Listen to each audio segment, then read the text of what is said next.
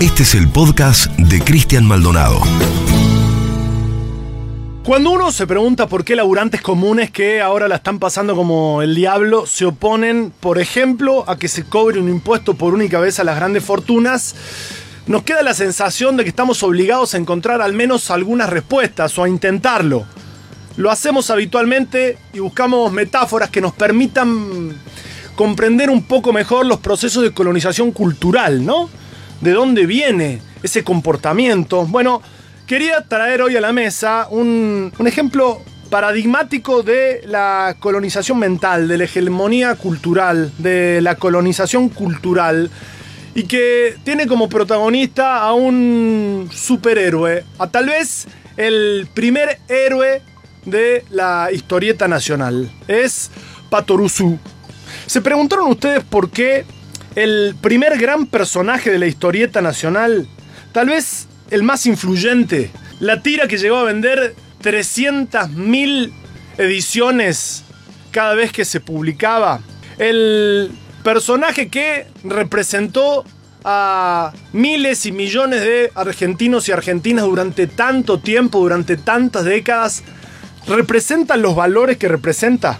Se preguntaron ustedes por qué este que es probablemente el héroe en contraposición de Mafalda, el héroe más importante de la historieta argentina, es un representante, el último Tehuelche, un representante de los pueblos originarios que al mismo tiempo es un señor latifundista, que es dueño de media Patagonia, es un rico que soluciona todo a fuerza de billetera, que tiene por supuesto un aspecto bonachón, ayuda a los demás, es dadivoso, actúa con filantropía ante los demás, pero un representante de los pueblos originarios que no dice ni mu de la conquista del desierto, de ese genocidio planificado que ocurrió justamente en esa zona de la cual es dueño, que además duerme y vive y come en los mejores, los más caros hoteles de la República Argentina, que se codea con las élites porteñas y se codea con las élites nacionales, es el personaje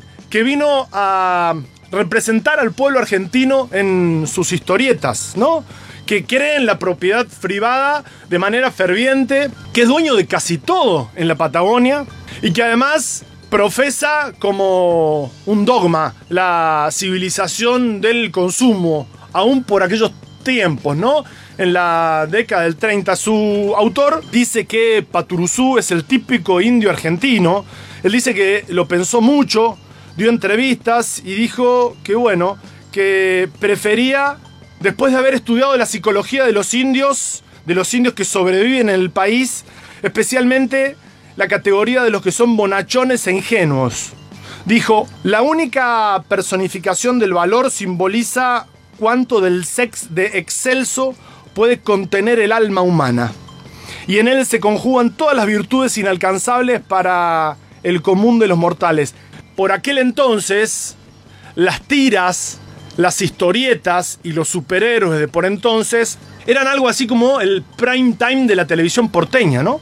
Tenían una influencia notable, ¿no? Influían en nuestra escala de valores, en nuestros comportamientos, y nos criamos y se criaron muchas generaciones con la versión, la representación de este superhéroe de las tiras cómicas, de la historieta nacional, con esos valores de que existen indios ricos y que además fomentan la propiedad privada y que fomentan la civilización de consumo y que por otra parte duermen en hoteles cinco estrellas. Bueno, hay toda una historia en torno de la colonización cultural, de los personajes que han contribuido a la consolidación de nuestra cultura, de nuestro funcionamiento. Además de lograr que su personaje fuese una figura indiscutida de la historieta argentina, lo hizo participar políticamente, aunque en las entrevistas que él dio diese a entender que no tenía ninguna intención de hacerlo. Pero lo cierto es que, por ejemplo, se negó a que participara en encuentros en, Torcuato Di Tella, por ejemplo, pero fue una de las figuras utilizadas por la última dictadura cívico-militar. Y además, al principio de los tiempos, la tira publicada en La Razón el 12 de octubre de 1930, por ejemplo, de Paturuzú, celebra el golpe de Estado por el que Félix Uriburu termina derrocando a Irigoyen, ¿no?